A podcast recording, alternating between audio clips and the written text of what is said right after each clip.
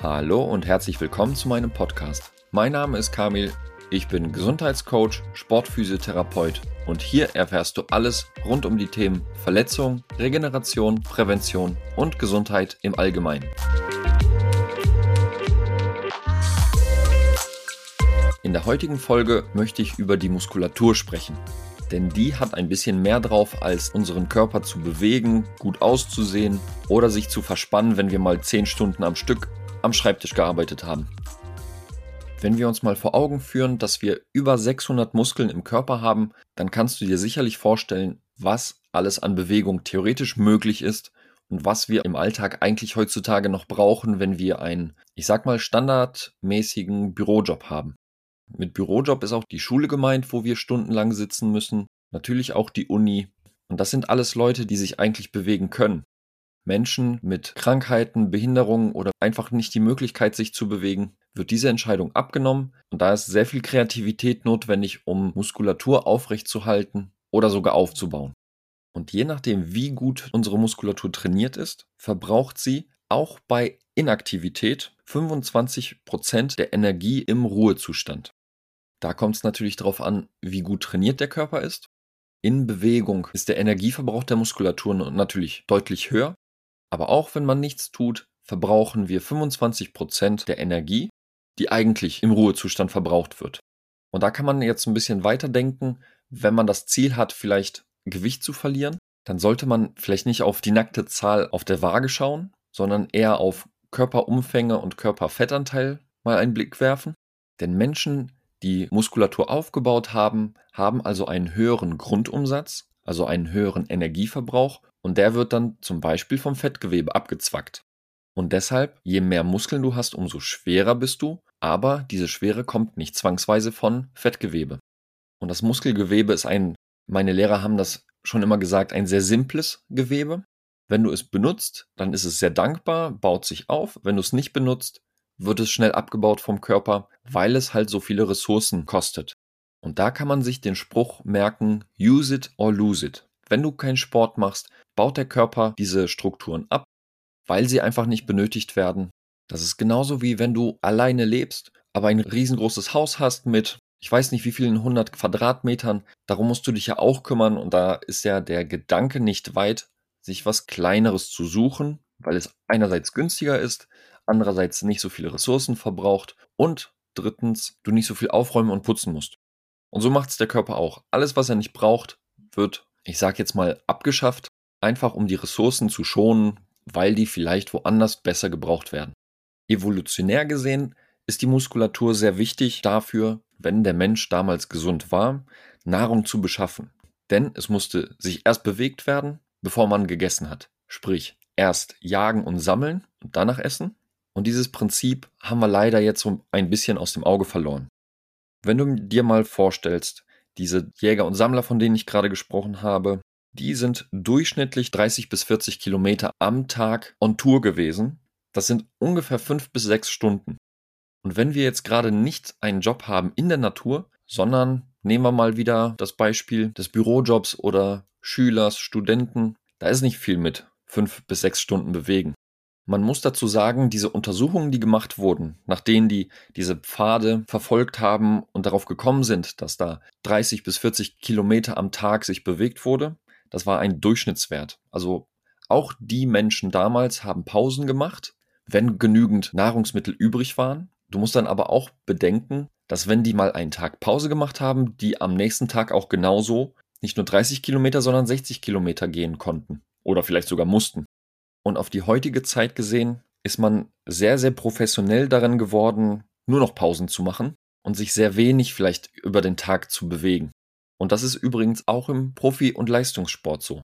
Natürlich sind die meisten je nach Sportart sehr aktiv, auch über den ganzen Tag. Aber ich möchte da gerne aus meiner Erfahrung auch die Fußballer nennen, die vielleicht professionell den Sport betreiben und am Tag zwei bis drei Stunden durchgehend Sport machen. Und die schaffen es leider auch über ihren Lebensstil. Also wenn sie nach Hause kommen, was essen, sich auf die Couch werfen, die Playstation, Xbox oder sonst was anschmeißen und dann den ganzen Tag verzocken, die schaffen es auch, dass eher dieser inaktive Lebensstil im Körper wiederzufinden ist. sei es in den Blutwerten, sei es in der Beweglichkeit und am allerschlimmsten in der Leistungsfähigkeit. Aber einmal zurück zum Muskelgewebe. Jedes Organ, jedes Gewebe benötigt ja Energie, um, ich sag mal, Hormone zu produzieren. Und es gibt verschiedene Energiequellen. Die Muskeln, das weißt du sicherlich auch, die beziehen sehr viel Energie aus Glucose und Glucose ist halt der Favorit. Wenn der Muskel aber gut trainiert ist und der Stoffwechsel flexibel, kann Muskulatur auch Energie aus freien Fettsäuren oder Ketonkörpern beziehen. Und vor allen Dingen auf die Ketonkörper würde ich gern in einer anderen Folge ein bisschen näher drauf eingehen. Wichtig ist mir nur, dass du verstehst, dass nicht nur Zucker für die Muskulatur als Energiequelle herhalten kann, sondern auch noch andere Stoffe. Dafür ist aber ein flexibler Lebensstil und ein flexibler Metabolismus, also Stoffwechsel notwendig. Und wie wir so einen bekommen, dazu komme ich gleich noch. Und so als Physiotherapeut und Gesundheitscoach habe ich ja natürlich mit vielen verletzten Sportlerinnen und Sportlern zu tun. Und da sind die Muskelverletzungen sehr, sehr weit vorne. Und, das habe ich schon mal in einer anderen Podcast-Folge gesagt, hauptsächlich verletzen wir uns an zwei oder mehr gelenkigen Muskeln. Also die Muskeln sind ja halt dafür da, um unsere Gelenke und unseren Körper dadurch zu bewegen. Manche Muskeln spannen nur über ein Gelenk und bewegen dieses in eine Richtung. Da reden wir von eingelenkigen Muskeln. Es gibt aber auch mehrgelenkige Muskeln, die über mehr als ein Gelenk spannen und dadurch auch mehr Einfluss auf den Körper haben. Und die sind anfälliger für Verletzungen. Einfach aus unter anderem dem Grund, dass da mehr Spannung aufgebaut werden kann, längere Hebel, größere Dehnungen ausgehalten werden müssen. Und wenn da etwas im System nicht stimmt, dann sind das die ersten, die darunter leiden. Aber welche Message mir jetzt in dieser Folge wichtig ist, ist, dass Muskeln nicht nur dafür da sind, um Bewegung zu produzieren, von mir aus auch gut auszusehen, sondern die haben deutlich mehr drauf. Und zwar produzieren Muskeln Myokine. Myokine sind hormonähnliche Botenstoffe, die dem Körper dabei helfen, zum Beispiel Entzündungen zu bekämpfen. Sprich, die Muskeln sind, ich sage jetzt einfach mal, so etwas wie eine Drüse. Und deshalb sollte die auch sehr, sehr gut gepflegt werden. Folgendes Beispiel. Bevor unsere Lebensmittel wie heutzutage produziert werden, auch auf die Qualität hin, hat man ja früher, sage ich mal, unsere Vorfahren viele Nahrungsmittel aufgenommen, die in gewisser Hinsicht gefährlich für den Körper waren, weil die nicht steril waren. Also viele Viren, Bakterien und sonstige Sachen im Wasser und in den Nahrungsmitteln drin waren, die wir dann aufgenommen haben. Und unser Körper hat mehrere Systeme entwickelt, unter anderem die Magensäure, um die Lebensmittel aufnahmefähig zu machen. Eine weitere Strategie, die der Körper entwickelt hat, ist eine Entzündungsreaktion nach der Nahrungsaufnahme. Denn wenn eine Entzündung entsteht und das Immunsystem hochfährt, ist der Körper in einer gewissen Alarmbereitschaft, um eventuelle Erreger direkt platt zu machen. Und wenn du dir jetzt vorstellst, dass dieses System auch heute noch funktioniert und der Körper eine gewisse Entzündung aufbaut, dann ist dieser Effekt mit der Nahrungsaufnahme Häufigkeit und Qualität viel zu oft im Alltag präsent. Und um da so ein bisschen entgegenzuwirken, hat man die Möglichkeit einerseits dem Körper längere Fastenperioden zu gönnen, damit er sich einfach erholen kann und gewisse Systeme sich regenerieren. Und andererseits können diese My Myokine, von denen ich vorhin gesprochen habe, die die Muskeln produzieren können, diese Myokine wirken entzündungshemmend. Also wäre doch die Idee, vor dem Essen sich zu bewegen und sich schon ein bisschen zu verausgaben, eine sehr, sehr gute. Und wenn du jetzt noch dazu weißt, dass im Körper zwei verschiedene Muskelarten bestehen, einerseits die schnell zuckenden Fasern, andererseits die langsam zuckenden Fasern.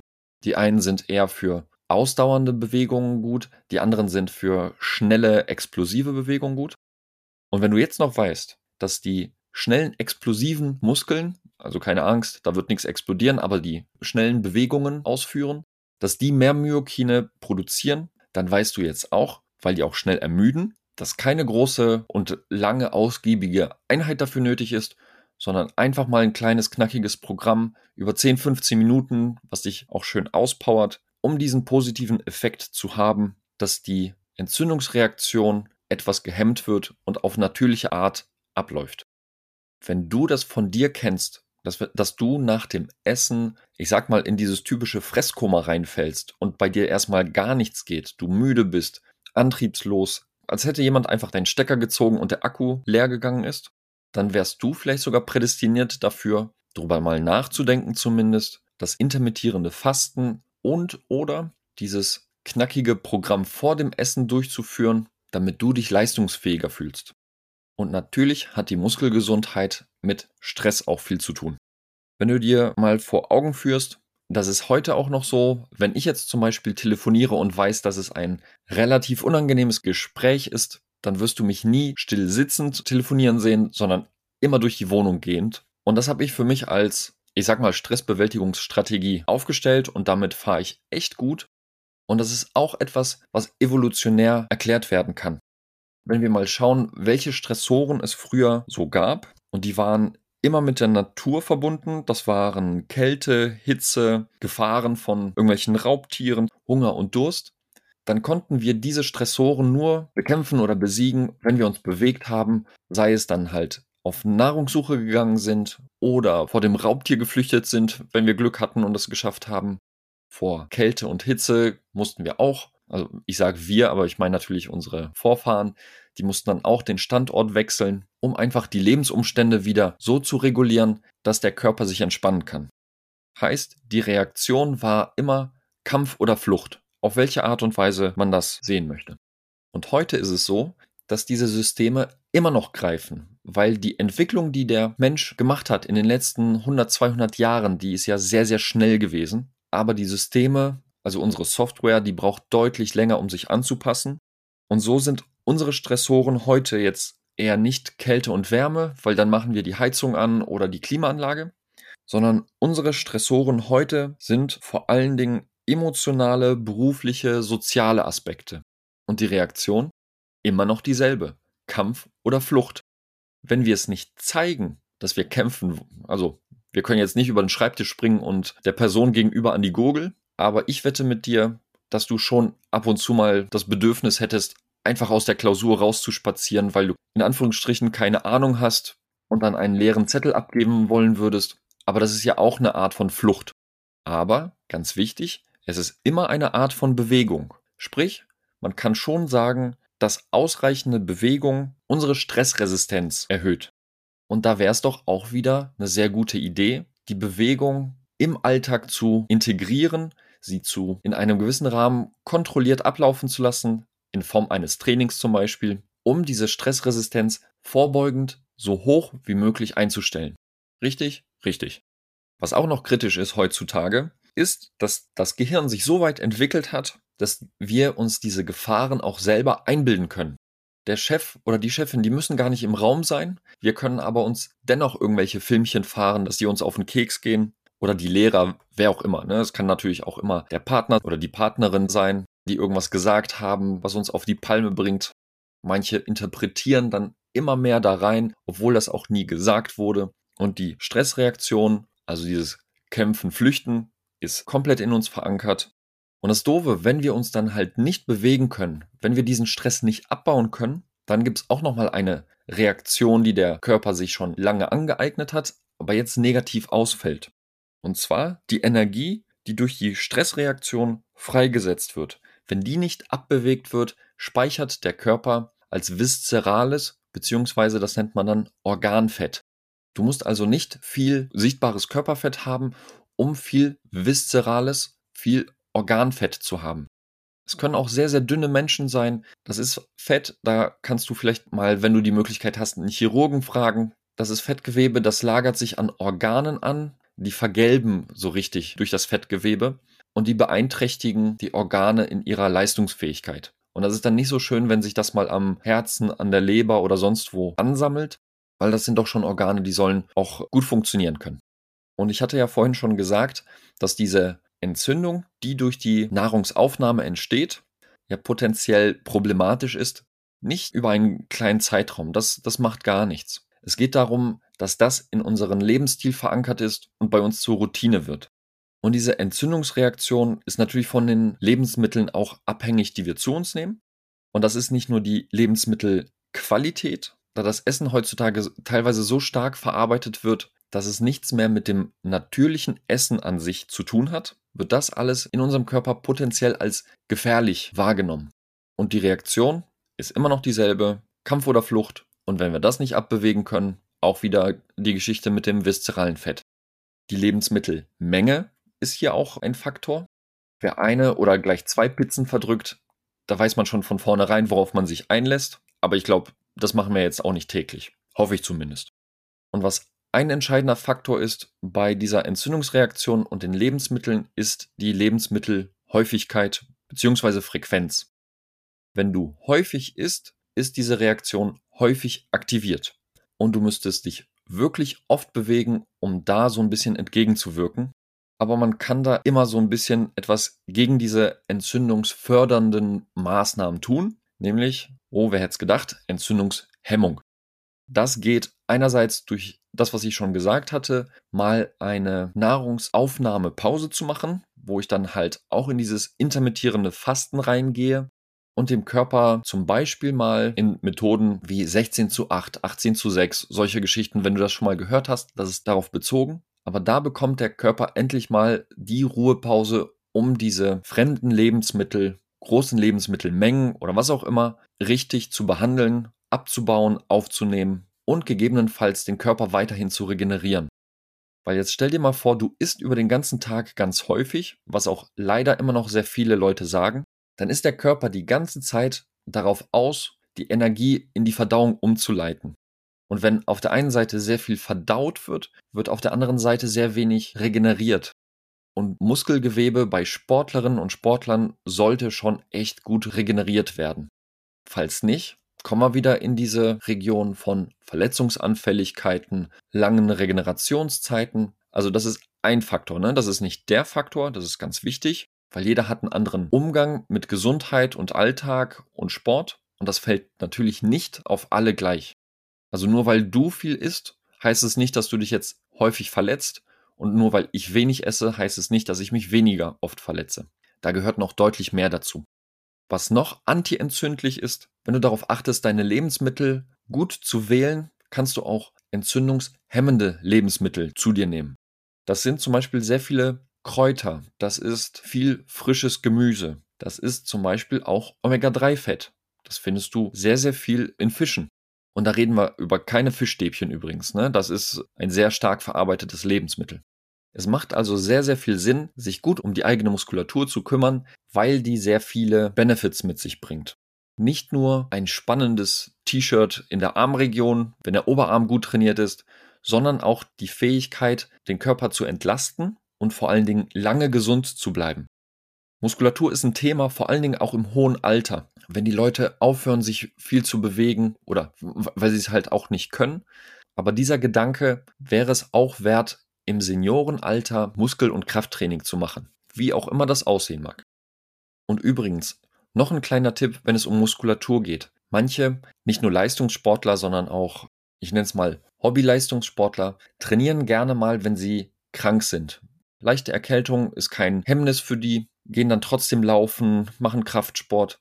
Ich hatte ja auch ganz am Anfang gesagt, dass verschiedene Gewebearten verschiedene Energiequellen anzapfen können. Wenn die Muskeln nicht flexibel sind und zwischen Glucose, freien Fettsäuren und Ketonkörper umschalten kann und sich nur hauptsächlich auf den primären Lieferanten Glucose bezieht, dann ist das Problem, dass wenn man krank wird, ein Muskel, ich sag mal, ein bisschen zuckerresistent wird. Also man, man sagt eigentlich insulinresistent. Das ist ganz einfach erklärt. Insulin an sich ist ein Hormon, das den Zucker in die Muskelzelle reinzieht und die Muskelzelle da, daraus dann Energie machen kann.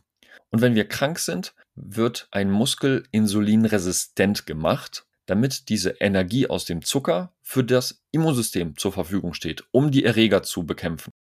Bist du jetzt also krank, ist deine Muskulatur insulinresistent geworden, kannst du nicht die Leistung bringen, die du bringen möchtest. Das ist ja klar, man fühlt sich dann so ein bisschen schlapp. Aber auf der anderen Seite kann es sogar dazu kommen, dass man den Körper dadurch eher Schaden zufügt, weil man den Erreger hilft, den Körper zu schwächen.